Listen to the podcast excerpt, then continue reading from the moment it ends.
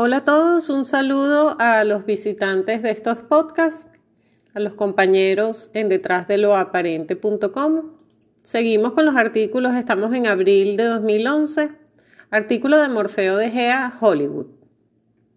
Hollywood sinónimo de producción cinematográfica, capital de la industria del cine, pero que esconde tras las luces y las cámaras. La traducción aproximada de Hollywood, que es una palabra compuesta, es madera o bosque de acebo. El acebo es un árbol de hojas dentadas y frutos rojos, de crecimiento lento y elevada longevidad. Puede llegar a vivir 100 años asociado y usado en las fiestas navideñas como decoración. Pese a su asociación con buenos augurios, sus frutos son venenosos para el hombre, pero comestibles para los animales. Como las navidades, Hollywood se encuentra entre la realidad y la fantasía, y como el acebo, pese a su belleza y deseo de felicidad, puede resultar venenoso su consumo. Como animales o máquinas de carbono, nos alimentamos de él, pero como personas podemos llegar a envenenarnos si no sabemos procesar su peligroso pero deseable alimento. Hollywood fue, es y será un agente de información, desinformación, manipulación y programación utilizado por los ejecutores para llevar a cabo su agenda. Exponen una verdad disfrazada de ficción o una mentira como realidad posible, manipulando y programando a la unidad de carbono humano para sus fines. Cuando una verdad se disfraza de ficción, se logra transmitirla y desvalorizarla a la vez. Esta es tomada primero por el centro emocional y sale como sentimiento encontrado, y luego es procesada por el centro intelectual que la encasilla y etiqueta como ficción, asegurándose así su exposición necesaria para el libre albedrío, pero a la vez su negación como realidad posible. La verdad está a salvo. En el caso de la mentira expuesta como realidad, el proceso es inverso. Primero la toma el centro intelectual que la procesa como una posible realidad. Después el centro emocional se ocupa de tenerla siempre a mano para su asociación emocional y darle validez a través del miedo y sus subproductos. Como ejemplo del primer caso, realidad disfrazada de ficción tenemos la película Yo Robot, una adaptación de la obra de Isaac Asimov y protagonizada por Will Smith.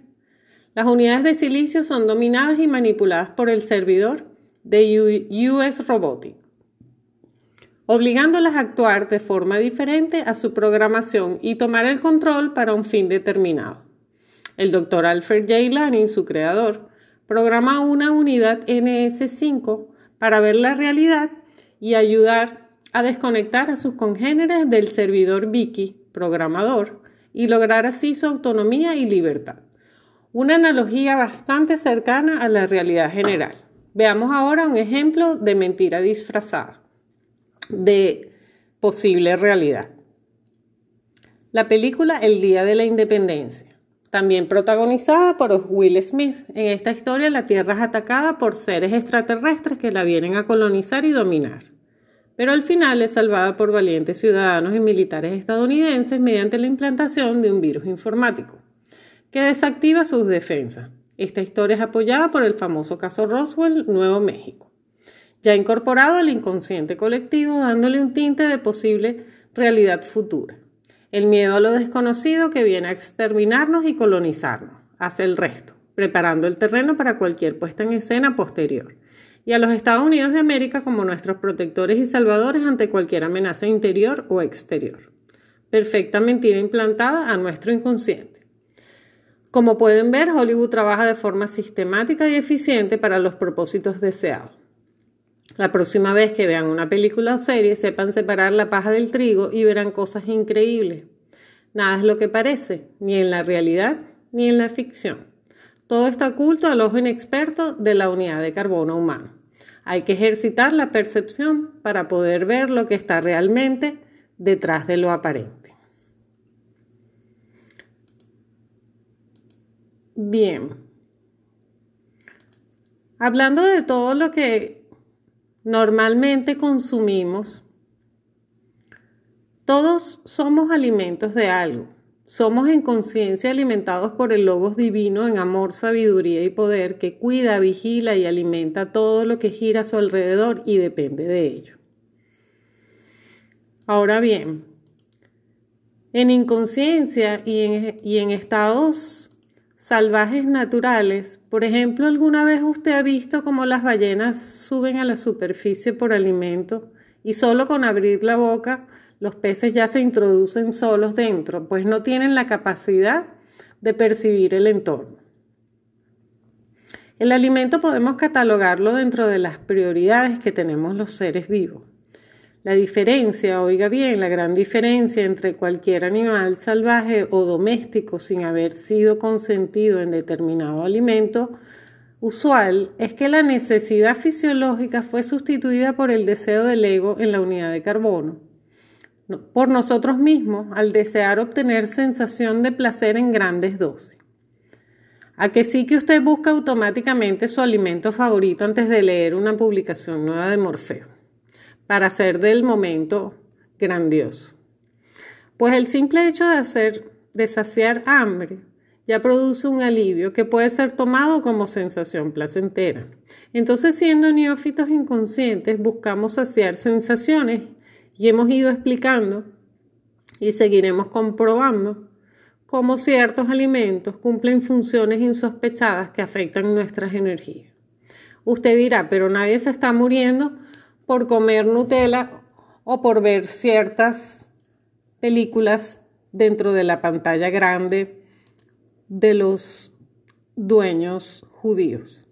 Pues sepa que afuera hay más cascarones vacíos del que usted imagina, siendo su esfera de conciencia usurpada, pues no piensa por sí mismo. Piensa, dice y hace dominado por algo y alguien más, y sus decisiones no son en realidad suyas, son imitaciones. A su vez, complacernos se va convirtiendo en el egoísta que es capaz de vender su despertar por un vicio o alimento basura. No sé si usted ha convivido con personas de muy pocos recursos, son seres humildes, agradecidos, bien plantados algunos, que exigen en justa medida, pues carecen del enorme ego que puede desarrollar quien más ha tenido y sin embargo nunca se sacia, buscando sensaciones extremas que degradan la materia hasta morir en vida, vida entre comillas. Nosotros tenemos más de lo merecido y todavía vamos chillando como niñas cifrinas cuando algo gustoso nos falta. Comemos por impulso, opinamos por impulso, hacemos por impulso, con el aderezo del estímulo y nuestro ego que usa los sentidos ansiosos de sensaciones placenteras dentro de tanta mierda creada. Como la publicidad que induce a comprar por comprar, a consumir a través de la vista. De allí el adhesivo del sexo como herramienta subliminal que despierta sensaciones que llevan a actuar sin sentido necesario y sí por deseos de la conciencia artificial del ego, así como lo observado a través de la pantalla grande que ilusoriamente causa sensaciones a través de historia que usted cree es consciente de la verdad, sin apartar la paja del trigo y termina siendo un contexto histórico errado, pues le repiten en diversos escenarios la misma historia, para que no quepa duda de eso que si hace revisionismo histórico, puede ir preso.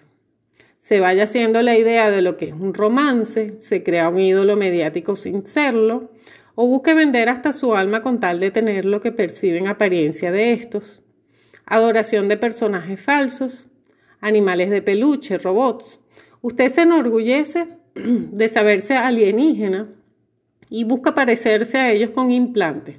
Salvador del mundo, pues es marín de la naval estadounidense en un videojuego Spider-Man, el personaje que usted se identifique desde pequeños, que ya nos disfrazan siendo esa acción parte de algo más allá de lo aparente también. Nos atracamos de cosas innecesarias y después no sabemos el porqué de reacciones sorprendentes propias y en otros. Innecesarias aunque deliciosas ignorando todo el proceso energético que hay detrás.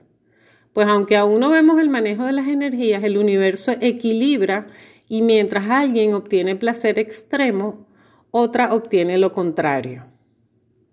Creo que por ahora podemos entonces ir comprendiendo mejor lo que se nos dice en, en el próximo artículo que leeremos, el error que no lo fue y cómo una industria es capaz de hacernos sentir emociones exaltadas de algo falso lo que genera ante nuestro sentido y nuestro cerebro que hace las veces de una antena transmisora receptora de frecuencias, recibiendo y emanando a su vez toda aquella sensación y pensamiento que imprime ilusiones viniendo luego de excepciones, cuando su vida dista mucho de la expectativa generada, del sueño vendido, de superhéroes y por supuesto creyendo que es imposible desarrollar algún potencial o capacidades que vemos como ficción.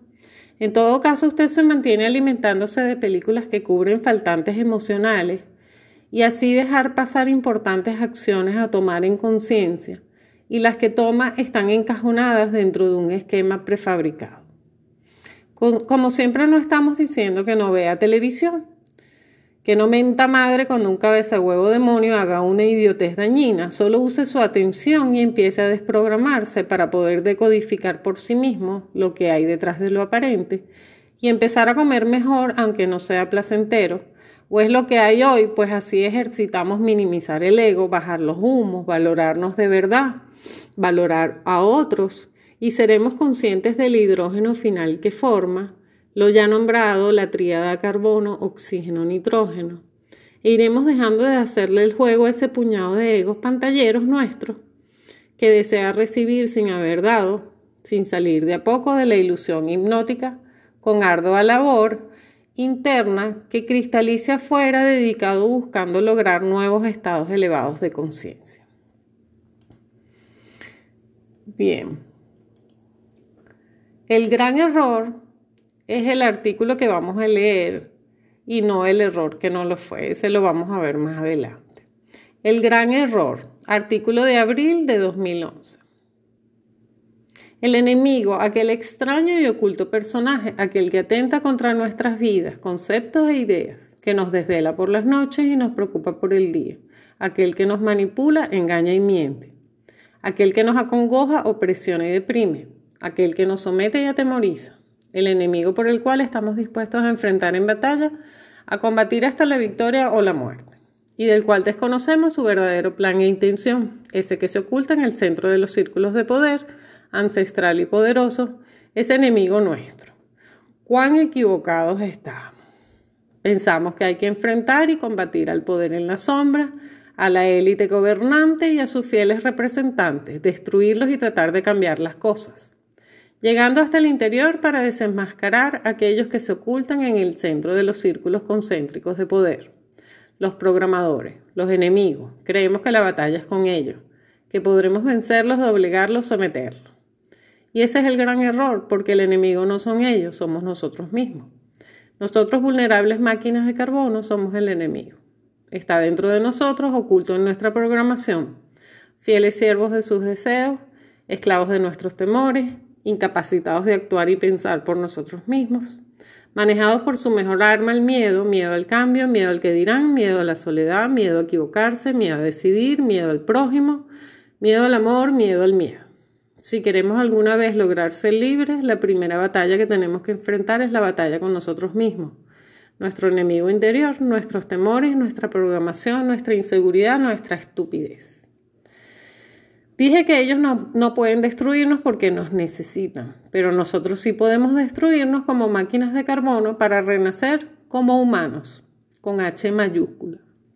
Si ganamos nuestra batalla, ganamos la guerra, porque quedarán solos, sin nadie a quien manipular, engañar, asustar. Serán reyes sin reino, emperadores sin súbditos, serán ellos los esclavos de su propia naturaleza, porque su creación resultó ser su perdición.